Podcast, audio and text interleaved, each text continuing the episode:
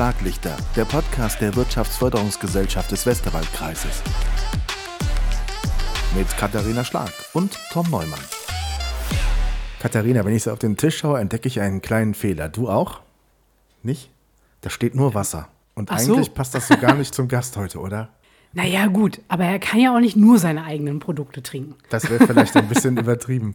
Jens Geimer ist heute bei uns. Hallo, Herr Geimer, grüße Sie herzlich. Hallo, schönen guten Tag. Schön, dass Sie da sind. Sie sind der Chef der Westerwald-Brauerei. Über das ganze Konstrukt und alles sprechen wir gleich. Liebe Katharina, wie immer, erst an dich die Frage: Was war deine Idee, dass er Wasser mitbringt oder dass wir über einen ganz interessanten Unternehmer sprechen? Nein, das Wasser war ja dein, äh, dein Thema sozusagen. Aber nein, warum äh, Jens Geimer? Weil wir in dieser Staffel das Thema Weller Wege haben. Und wir haben versprochen, dass wir zum einen Menschen vorstellen, die Unternehmen auf ihren Wegen begleiten, aber dass wir auch Unternehmen vorstellen, die ihren eigenen Weg eingeschlagen haben äh, und sich in vielleicht auch hier und da etwas neueren Themen auf den Weg gemacht haben. Und ähm, da war die Wahl relativ naheliegend. Und warum, werden wir gleich bestimmt auch hören. ja, ganz sicher. Sehr schön, dass Sie heute da sind. Herr Geimer, jeder bringt bei uns immer so ein Zitat mit. Wir sind total gespannt, was Sie mitgebracht haben. Ja, ich glaube, also bei mir gibt es nicht das eine Zitat, aber ich fand eins ganz passend. Das haben wir auch bei uns im Büro hängen von Kennedy. Ein Vorsprung im Leben hat der, der handelt, solange die anderen noch reden. Fällt das manchmal schwer in der heutigen Zeit? Äh, mir grundsätzlich nicht, aber das vermisse ich oftmals äh, in vielen anderen Bereichen. Was sagst du zum Zitat? Außer, dass es mal wieder ein neues ist, Katharina? Ja, es ist, äh, es ist einfach wahr. Und ähm, ich glaube, dass es an der einen oder anderen Stelle häufiger besser wäre, weniger zu reden und mehr zu tun. Ich habe noch ein Zitat von Ihnen gefunden im Internet. Vielleicht können Sie Ui. uns ein Stück weit einordnen. Wenn wir abheben, sind wir am Ende. Haben Sie das so gesagt? Kann das sein? Das war in einem Bericht, wo Sie, glaube ich, als Speaker vor Ort waren. In, einem, äh, in der Tat, da ist in einem Branchenbericht drin, ja, glaube ich auch wirklich dran. Wir sind Westerwälder und jetzt auch gerade bei uns in der Westerwaldbrauerei, wir sind doch eher bodenständige Leute und das halte ich auch für richtig. Und das war aus dem Zusammenhang, glaube ich jetzt, äh, so gemeint, wir müssen auch wirklich gucken, dass wir bei unseren äh, Kunden bleiben. Unsere Kunden sind die Menschen, die hier im Westerwald leben und arbeiten. Das betrifft genauso ja, die Kunden, die unser Bier trinken, wie unsere Absatzmittler, aber auch wie potenzielle Mitarbeiter. Wir sind ja keine Shishi-Gegend, ja, sondern wir sind also ja, bodenständige Leute, die normal miteinander reden. Sie sind seit 2009 bei der Brauerei. Was haben Sie für einen beruflichen Background mitgebracht, um das nochmal ein Stück weit einzuordnen? Und warum der Schritt in den Westerwald? Ich bin Westerwälder, bin hier geboren in äh, Hachenburg in Hartenfels aufgewachsen. Da kommt unsere Familie her. Ich habe 1991 eine Ausbildung gemacht zum Industriekaufmann, habe danach noch ein bisschen in der Brauerei gearbeitet im Bereich Marketing und äh, Beschaffung, danach internationale Wirtschaft studiert und zehn Jahre lang in München gelebt und gearbeitet. Ja, und danach hat mich der Ruf wieder in die Heimat ereilt. Katharina, ein sehr schöner Lebensweg finden wir Westerwälder, wenn jemand mal in die Welt geht, um zu schnuppern und dann zurückkommt, um hier ein Unternehmen zu führen, oder? Ja, und das ist ja auch gar nicht so ungewöhnlich, sage ich mal. Also es gibt ja viele, die hier groß geworden sind, aufgewachsen sind. Das ist auch ein bisschen das, was gerade schon anklang. Es gibt einfach diese Bodenständigkeit und dafür, da zählt für mich auch so ein bisschen das Thema der Verwurzelung dazu. Und das haben schon viele Westerwälder, dass sie sich hier einfach früher schon wohl gefühlt haben. Und manchmal ist es dann eben auch das Argument der eigenen Familie, dass man sagt, entweder ist die Familie noch hier und man möchte wieder zurück oder man möchte selber auch Familie gründen und kommt dann gerne wieder zurück, weil so schlecht war es dann vielleicht doch früher alles nicht, dass man sagt, ach, das würde ich meinen Kindern schon auch gönnen, in diesem Umfeld aufzuwachsen. Ich kann mich noch erinnern an die Zeit, bevor Sie da waren oder gekommen sind und übernommen haben. Da hat ja jemand die Brauerei geführt, der durchaus, ich will nicht sagen, ein bunter Hund war und ist in der Region, sondern der, der wirklich auch ein besonderer Typ war.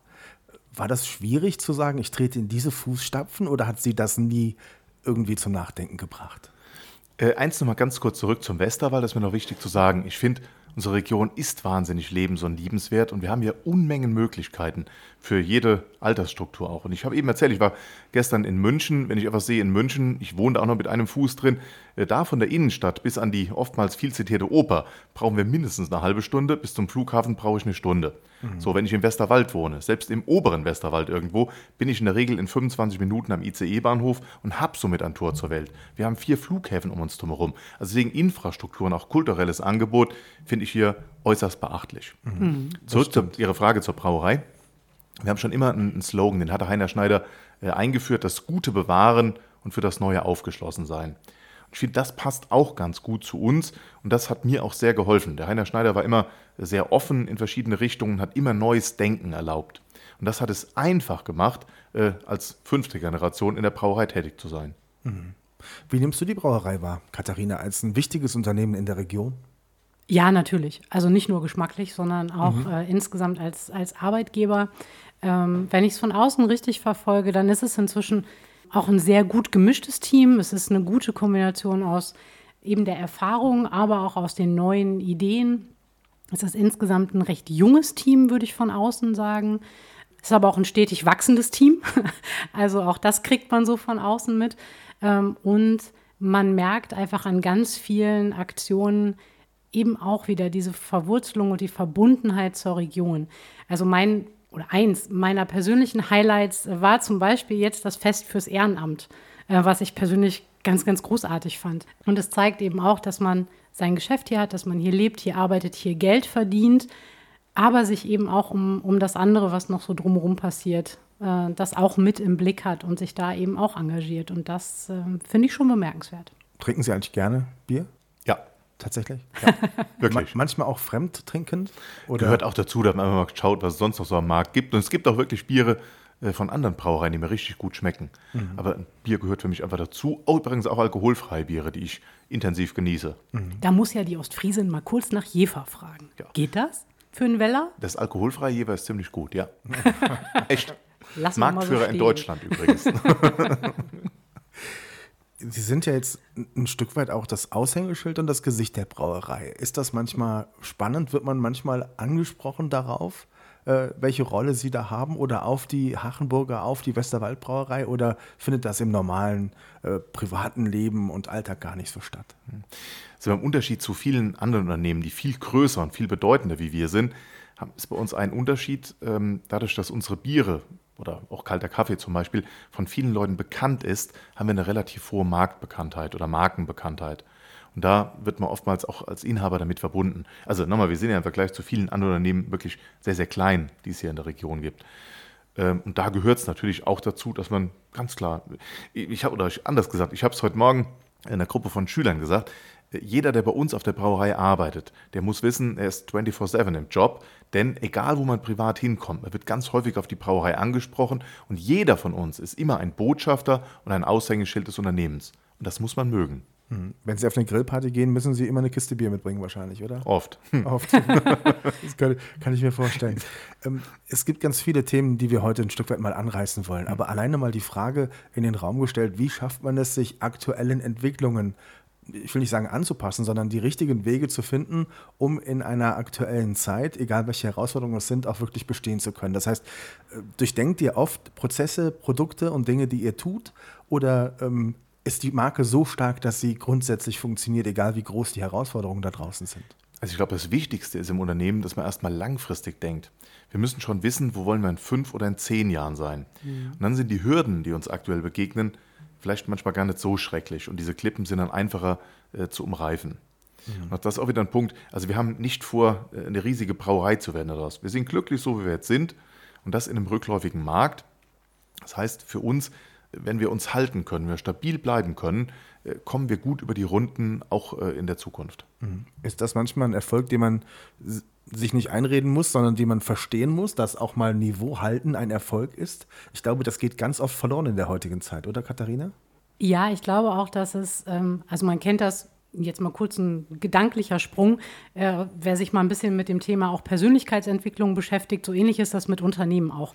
Ich kann nicht immer nur wachsen und ich kann mich auch nicht immer nur entwickeln. Ich muss auch mal kurz innehalten und ich muss mal reflektieren und überlegen, bin ich noch auf Kurs. Und das wird gerne beschrieben mit Plateau halten. Also den Kletterern äh, wird das auch was sagen. Äh, einfach mal kurz stehen bleiben.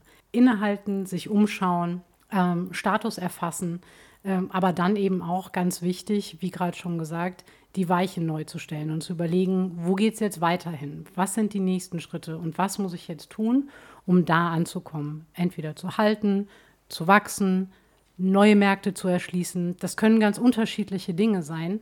Nur ich muss mir darüber klar sein. Und ich glaube, das ist in den heutigen Zeiten vielleicht noch ein bisschen wichtiger geworden, dass ich selber eine sehr klare Positionsbestimmung äh, vornehme, äh, um mich am Markt orientieren zu können. Ich glaube, wer sich heute nur treiben lässt, äh, wird sehr schnell abgetrieben. Kurze Pause, die WFG-Likes. Das Hasso-Plattner-Institut, kurz HPI, ist eine unabhängige Fakultät für Digital Engineering an der Universität Potsdam. Mit OpenHPI bietet es eine digitale Bildungsplattform mit einer Vielzahl an kostenfreien Kursen für alle Vorkenntnisstufen. Herr Geimer, im Westerwald gibt es ganz viele schöne Volksfeste, Kirmesveranstaltungen, Sportveranstaltungen. Und plötzlich kommt da eine Phase, wo man, wenn man sich zu dritt trifft, eine Anzeige bekommen könnte. Dann kommt Corona und plötzlich ist alles für einen Moment anders. Wir sind ganz froh darüber, dass wir Corona eigentlich abhaken können jetzt. Aber zurückgeblickt, unternehmerisch gesehen, war das eine Phase, wo Sie Angst bekommen haben? Ganz klar. Ganz klar. Ähm, wir haben da relativ früh von erfahren, weil wir auch äh, Geschäfte in China haben. Und äh, ich war in den Anfangstagen in den USA. Wir haben sehr, sehr früh einen Krisenstab einberufen, bereits im Februar bei uns in der Brauerei und haben uns auf Schlimmstes vorbereitet, weil wir einfach mitbekommen hatten, was da in China läuft. Wir haben uns große Sorgen gemacht, was passiert. Und im Nachhinein ist ja schon was Schönes passiert. Wir haben einfach gemerkt, äh, wie wichtig uns allen Geselligkeit ist, wie wichtig das für uns ist, dass man mit anderen Menschen zusammenkommt. Mhm. Und heute haben wir auch das Gefühl, die Leute machen das viel bewusster. Man freut sich nochmal viel, viel mehr auf die eben zitierte Kirmes. Früher haben viele Leute gesagt, naja, komm, kann ich auch in Urlaub fahren, wenn Kirmes ist. Und heute merkt man, dass die Leute das richtig gut finden, wenn die mit den anderen aus dem Dorf zusammenkommen und man sich ganz normal, ganz simpel bei einem Bier zusammentrifft. Siehst du es ähnlich, Katharina? Ja, also ich glaube, wir merken schon in ganz vielen Bereichen, ähm, Corona hat einiges verändert, auch im Berufsleben einiges verändert. Aber ich glaube auch, dass es eine andere Wertschätzung gibt für das Zusammenkommen, für das sich live und in Farbe treffen. Wir merken das auch an unseren eigenen Veranstaltungsformaten. Es gibt langsam so eine gewisse, ich sag mal, Zoom-Müdigkeit. Also man hat einfach keine Lust mehr, äh, sich nur noch vorm Bildschirm zu treffen. Sicherlich gibt es Bereiche, wo das auch bleiben wird und wo es auch eine Arbeitserleichterung, eine Zeitersparnis darstellt. Aber es hat uns eben auch ganz deutlich gezeigt, den menschlichen Kontakt kann man eben einfach nicht ersetzen. Das geht nicht vollständig und das äh, kann ich nicht schlimm finden. Nein, ich werde auch dieses Jahr nicht im Homeoffice die Kirmes in Montabaur feiern, sondern ich werde tatsächlich vor Ort sein, so wie sich das gehört. Ja. Aber wirtschaftlich, da komme ich schon mal drauf, ein, ein, klar, ein ganz, ganz schwerer Schlag und sind mhm. vom einen Tag auf den anderen einfach wahnsinnig viele Umsätze weggebrochen. Und in so einer Brauerei, man richtet sich auf vieles ein. Wir sind 162 Jahre alt, da kennt man auch viele Situationen. Mhm. Ich finde, deswegen sind wir auch manchmal vielleicht ein bisschen auch im Geiste krisenresistenter. Wir haben schon schlimme Phasen erlebt.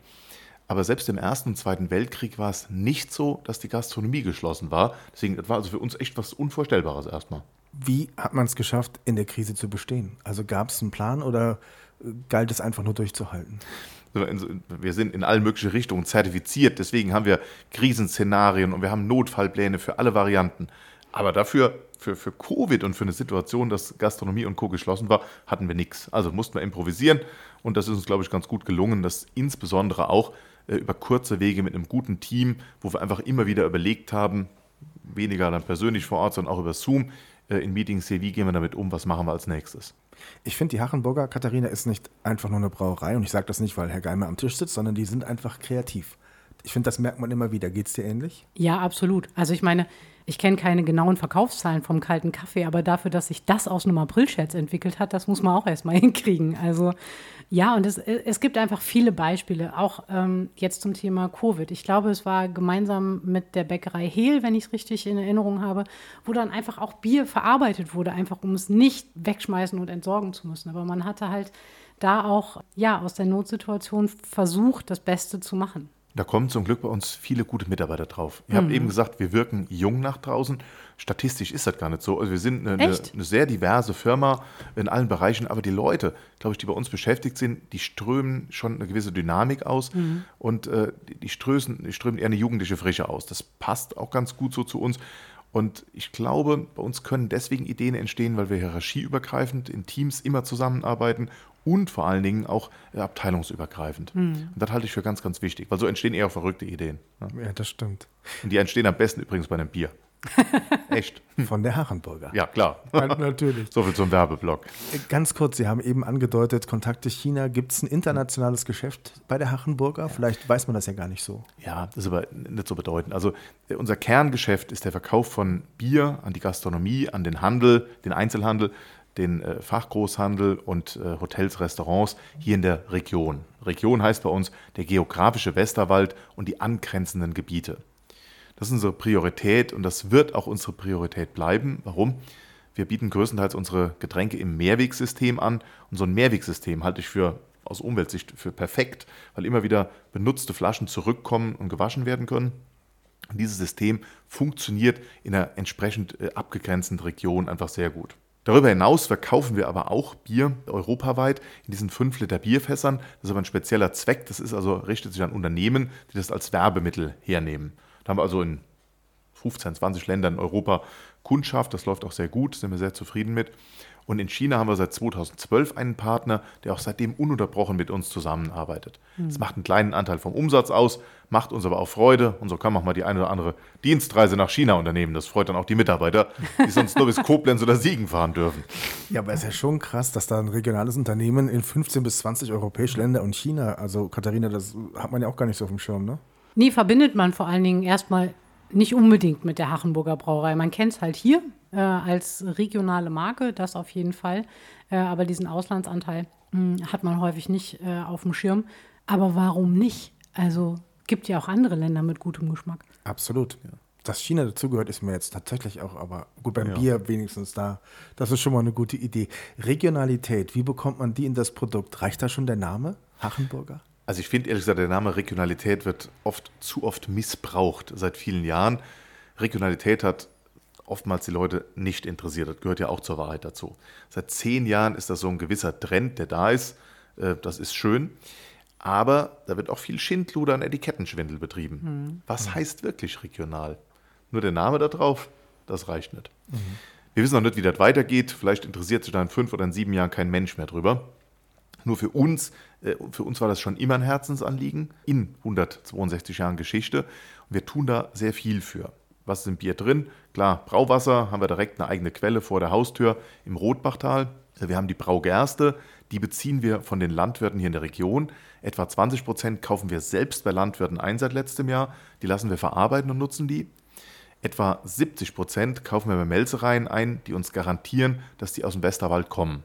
Jetzt fragen Sie bestimmt, warum nicht 100 Prozent? Hängt damit zusammen, wir müssen uns ein bisschen absichern vor einer schlechten Ernte zum Beispiel. Klar. Ja. Ja. So, dann brauchen wir Hopfen. Der wird aber größtenteils in Spalt, da haben wir uns an einer Genossenschaft beteiligt und in der Hallertau angebaut. Und ansonsten brauchen wir noch viel Gedöns rund ums Bier. Etiketten, die kommen von der Mosel, äh, die lassen wir da produzieren. Ganz viele Werbeartikel, die kommen mittlerweile größtenteils aus dem Westerwald. Vieles auch in Upcycling aus altem Holz oder sowas und und und. Man kann also heute sagen, etwa 90 Prozent der Güter und Dienstleistungen, die wir kaufen, kommen aus einem Umkreis von etwa 100 Kilometern. Und da mhm. arbeiten wir stark dran. Äh, wir haben jetzt gerade mit der Caritas beginnen. Wir haben Freitag ein tolles Projekt hier, wo wir Werbeartikel nachbauen lassen. Mhm. Also man kann das nicht immer garantieren, aber unser Ziel ist, dass die Dinge, die wir einsetzen, hier aus der Region kommen. Wichtiger Weg, Katharina?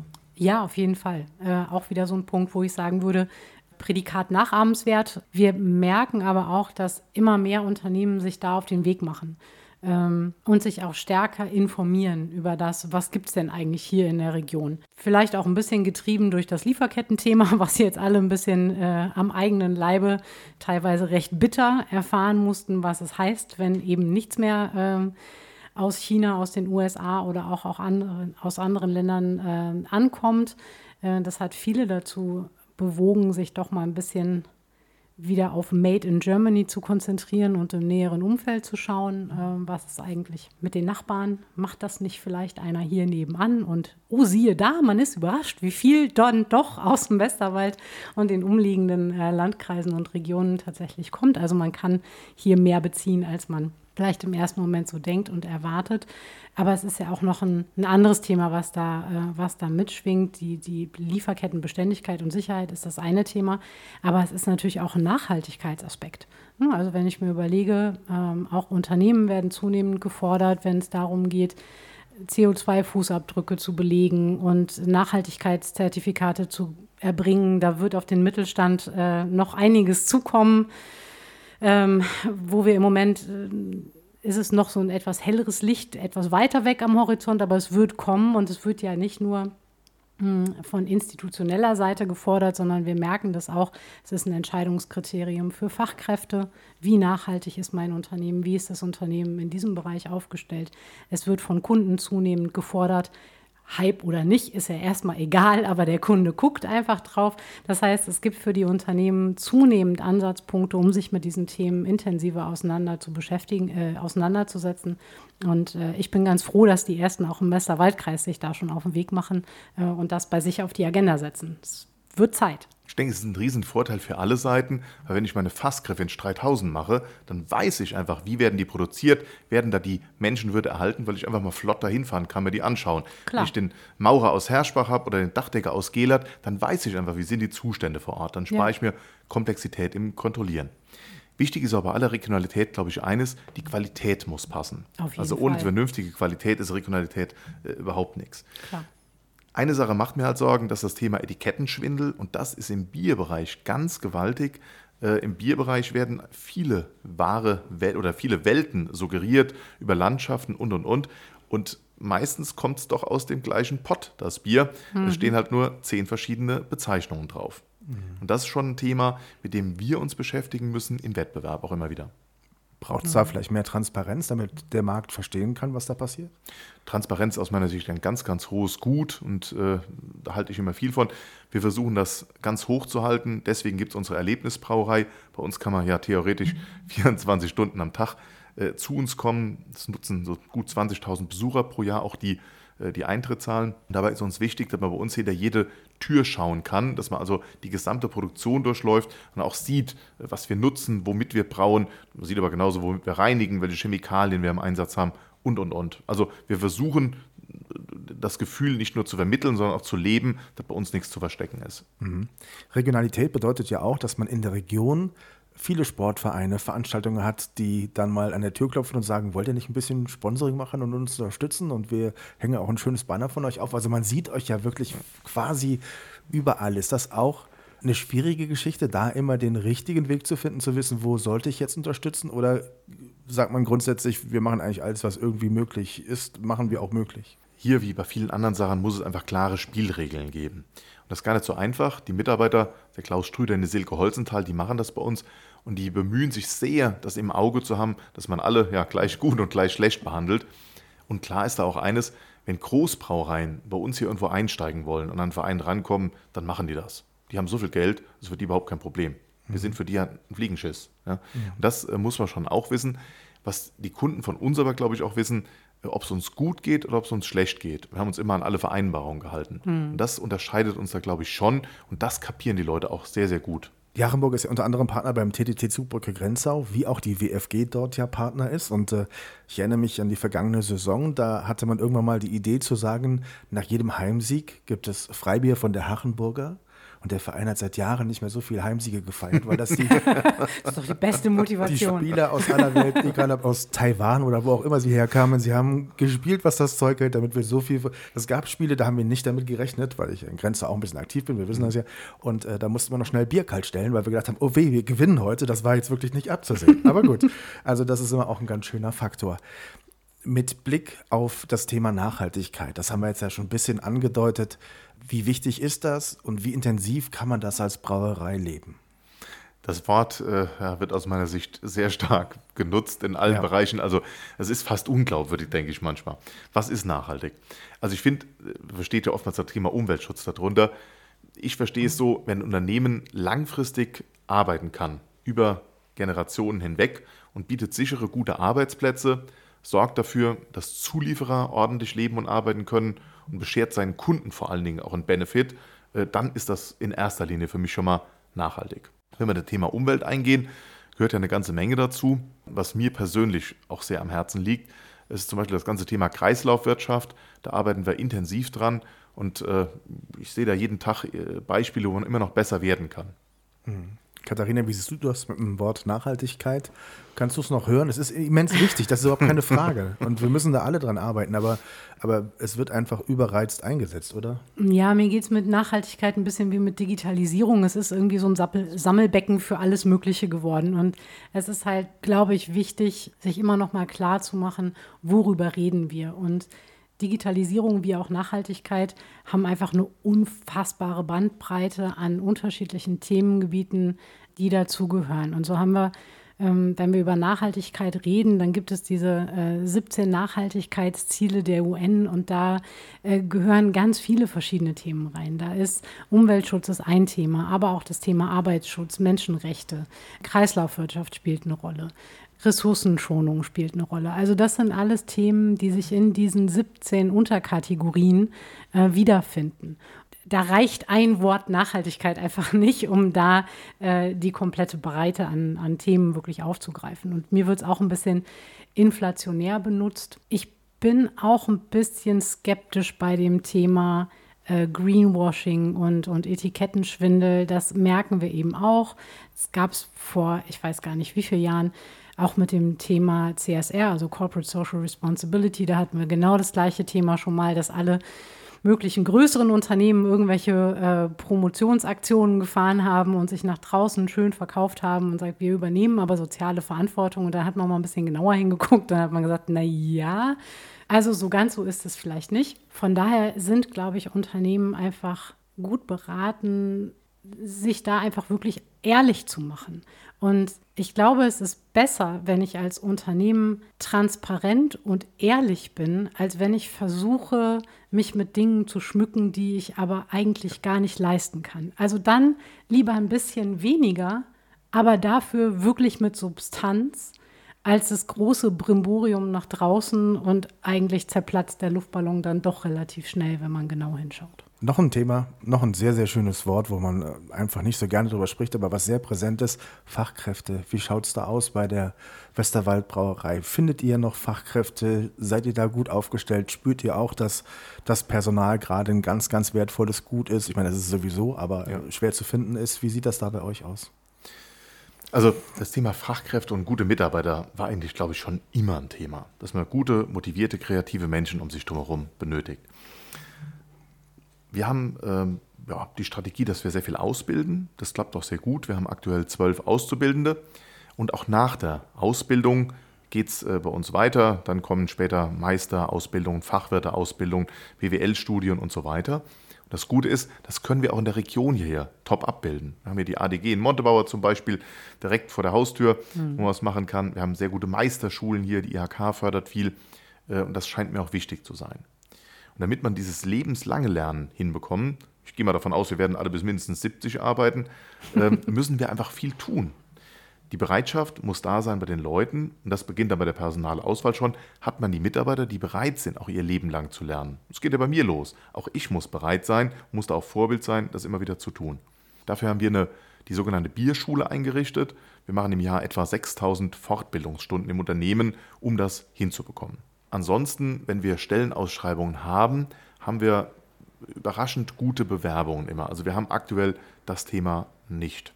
Aber wir haben auch ein gutes Team, das wird immer äh, betont. Also wenn wir Bewerbungen bei uns haben, äh, die kommen alle mit den, mit den Kollegen gut klar. Und das ist uns auch wichtig und da legen wir auch größten Wert drauf, dass das gut harmoniert. Mhm. Aber wir machen uns auch echt viel Arbeit äh, mit diesem ganzen ja, aber das hört man Thema raus. Personal. Das hört man raus, oder? Ja. Katharina, Bierschule, 6000 Stunden. Das, das ist ja, schon das echt eine ganze Menge Zeug. Also das äh, muss man erstmal umgesetzt kriegen. Das spricht aber tatsächlich auch schon mh, hm, für die Personalauswahl von Anfang an. Denn wenn die Menschen bereit sind, das mitzugehen und eben wirklich dieses lebenslange Lernen äh, auch begrüßen und offen dafür sind, dann ist das, glaube ich, schon eine ganz wichtige äh, Grundvoraussetzung. Und ich habe musste ich gerade dran denken, es gab jetzt einen äh, Vortrag bei der, bei der IHK zum Thema ChatGPT im Personalwesen und im Personalbereich. Mhm. Und der Referent hat das eigentlich sehr treffend formuliert, wie ich fand.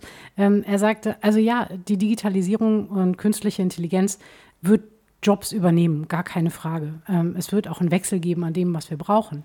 Aber diejenigen, die jetzt ihre Jobs verlieren, die verlieren sie nicht an die künstliche Intelligenz, sondern an die, die neugierig sind und die, die offen sind für die Technologien. Und das fand ich einfach sehr bezeichnend Begriff, und. Äh, fand ich einfach wirklich sehr, sehr schön äh, formuliert und erklärt. Denn ich bin da völlig bei ihm, äh, bei dem Stefan Mahlmann. Genauso äh, wird sein. Und diejenigen, die sich den Neuerungen und Veränderungen verschließen, werden es perspektivisch auch am Arbeitsmarkt und in den Unternehmen schwer haben. Hm, absolut. Und ich schiebe auch noch gerade was ein. Es könnte so klingen, als hätten wir Geld zu vielen, würden das deswegen machen. Das ist also beileibe nicht der Fall. Äh, wir spüren einfach durch die ganzen Fortbildungen und Maßnahmen, dass wir dadurch viel produktiver werden. Mhm. Und das Thema produktiver werden, das muss ich leider sagen, vermisse ich zu häufig bei denen, die über Fachkräftemangel klagen. Ja. Also das sind nicht nur Behörden oder das ist die Politik, das sind auch Unternehmen, die einfach sagen, wir haben keine Fachkräfte. Ich finde gleichzeitig müssen wir überlegen, wie werden wir produktiver, wie schaffen wir mehr in der vorhandenen Zeit. Kurze Pause, die WFG Good News. Heute mal mit einem kleinen Impuls. Ein Mensch genügt. Eine Stimme, die sich gegen alle anderen stellt, kann eine neue Wirklichkeit schaffen. Was uns noch interessieren würde, Herr Geimer, Sie müssen ja Entscheidungen treffen als Brauerei, immer wieder. Also egal, ob es um Produkte geht oder was auch immer. Gibt es da linke und rechte Grenzen, Leitplanken, innerhalb denen man sich bewegt, die irgendwann festgelegt wurden? Oder ist es ganz oft das unternehmerische Gespür, die gemeinsame Entscheidung, wie man zu einer Lösung kommt oder wie man zu einer Entscheidung kommt? Das sind eine, eine, Reihe von Dingen. Also einmal sind wir natürlich erstmal Werte geleitet. Wir haben verschiedene Dinge, die macht man oder die macht man nicht. So, äh, daran orientiert man sich oftmals. Dann gibt es eine Reihe von wirtschaftlichen Zwängen und dann gibt es Bauchgefühle. Und die Bauchgefühle und die wirtschaftlichen Themen, die entscheiden sich oftmals dadurch, dass man sich ja mit anderen Menschen bespricht. Mit Menschen aus dem Team heraus, ganz klar. Wir haben also gute Fachleute im Unternehmen, äh, die da gute Ratgeber sind. Für spezielle Themen holen wir uns externe Fachleute und wir sind, also ich und auch viele äh, Mitarbeiter von uns, wir sind in sehr vielen Verbänden aktiv, äh, ehrenamtlich. Da hat man gute Ansprechpartner, die einem äh, entsprechende Ratschläge liefern. Und ich finde, und das ist eigentlich immer, wenn es um Vertriebs- und Marketingthemen geht, ist mir das Gespräch mit ganz normalen Menschen aus dem Westerwald das allerliebste, weil da hat man ein viel besseres Gefühl dafür, was könnte funktionieren und was nicht.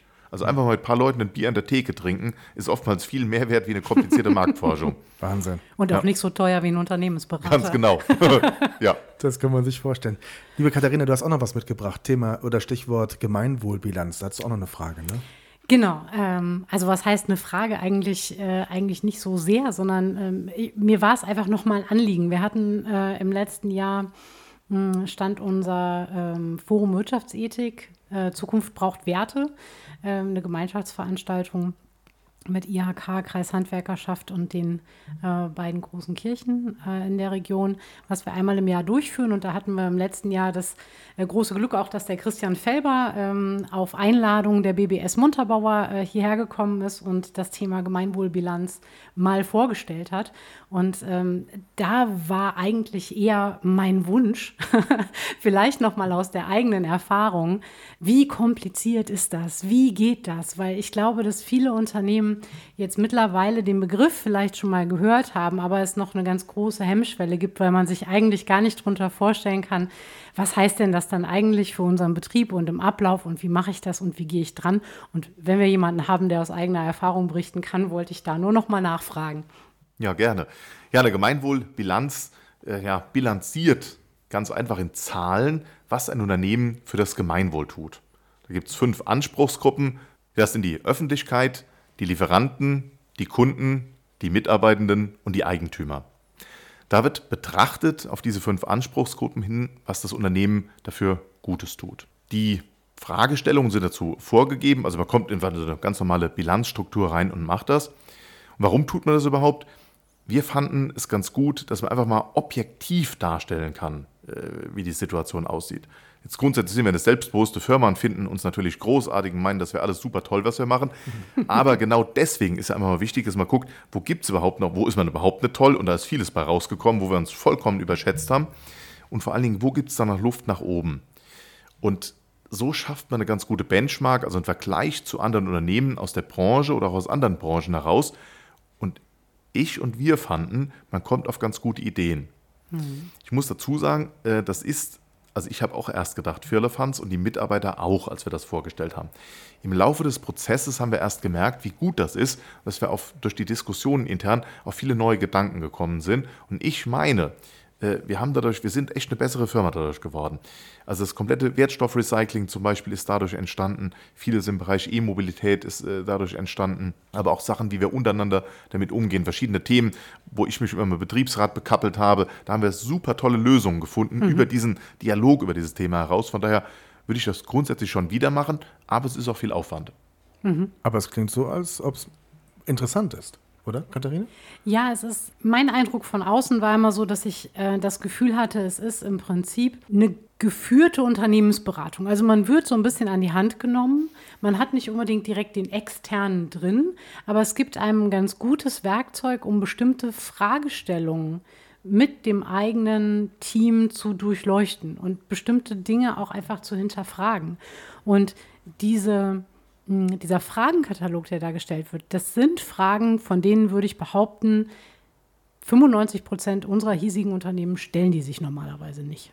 Und deshalb finde ich das einfach spannend, weil es ist, es gibt einem einen völlig anderen Blick auf das eigene Unternehmen. Man kennt so seine Standardkennzahlen und die hat auch jeder irgendwie im Blick und dafür hat man ja auch sein Controlling und ne, es gibt einfach so Indikatoren und Messziffern. Aber hier geht es einfach um Fragestellungen, die nach meiner Wahrnehmung wenig Raum im Tagesgeschäft haben. Und das Gute finde ich, dass diese schöne heile Welt, die wir alle wollen, bei der Gemeinwohlbilanz kein Widerspruch äh, zu einem Wirtschaftsunternehmen ist. Also äh, es ist durchaus erlaubt, dass ein Unternehmen Geld verdient und die Mitarbeitenden auch. Mhm. Das finde ich ganz gut da drin, das hat uns ganz gut gefallen. Ja. Sehr interessant. Zum Abschluss haben wir noch eine ganz wichtige Frage zu klären. Wie ist der kalte Kaffee entstanden? Wir haben es eben irgendwie angeteased, jetzt müssen wir auch wissen, was passiert ist.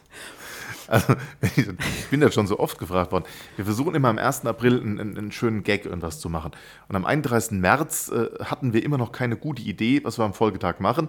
Da hat unser Philipp Glöckner die Idee und hat gesagt, pass mal, acht, wir posten jetzt einfach mal, ab morgen gibt es kalten Kaffee zu kaufen. Dann hat unsere Marketingabteilung ratzfatz ein Etikett gestaltet und hat ein Display gestaltet, wie die normal so im Einzelhandel rumstehen. Und dann haben wir einen Photoshop, äh, ja, per Photoshop suggeriert, das wird im Markt stehen und das haben wir am 1. April morgens gepostet. Und dann gab es äh, ja, äh, ziemlich viel Ärger, ehrlich gesagt, weil verschiedene Kunden uns angerufen haben, die das kaufen wollten und wussten nichts davon. Bei uns gilt immer die Maßgabe, der, der Händler muss äh, Bescheid wissen, bevor wir es der Öffentlichkeit tun. Oh, okay, okay. Nun, weil wir positives Feedback gespürt haben, haben wir gedacht, wir bringen mal so einen Test raus davon. Das haben wir dann im Juni gemacht und der Test war echt super erfolgreich. Und deswegen ist jetzt ein Standardartikel daraus geworden. Unfassbar, oder? Katharina? Erfrischt den Westerwald, ja. ja. Super lecker. Ach, herrlich. Das war sehr, sehr, sehr interessant. Und weil das mitgebrachte Bier jetzt mittlerweile kalt gestellt ist, greifen wir jetzt dazu über und sagen einfach mal Dankeschön. Herr Geimer, ganz lieben Dank für die vielen Eindrücke das war, und Einblicke. Das war sehr, sehr interessant. Und liebe Katharina, ganz lieben Dank für deine Zeit und dass du mal wieder einen tollen Gast mitgebracht hast. Immer wieder gern. Sehr gerne. Danke euch. Vielen Dank und Prost. Hm. Prost. Prost. Schlaglichter, der Podcast der Wirtschaftsförderungsgesellschaft des Westerwaldkreises mit Katharina Schlag und Tom Neumann.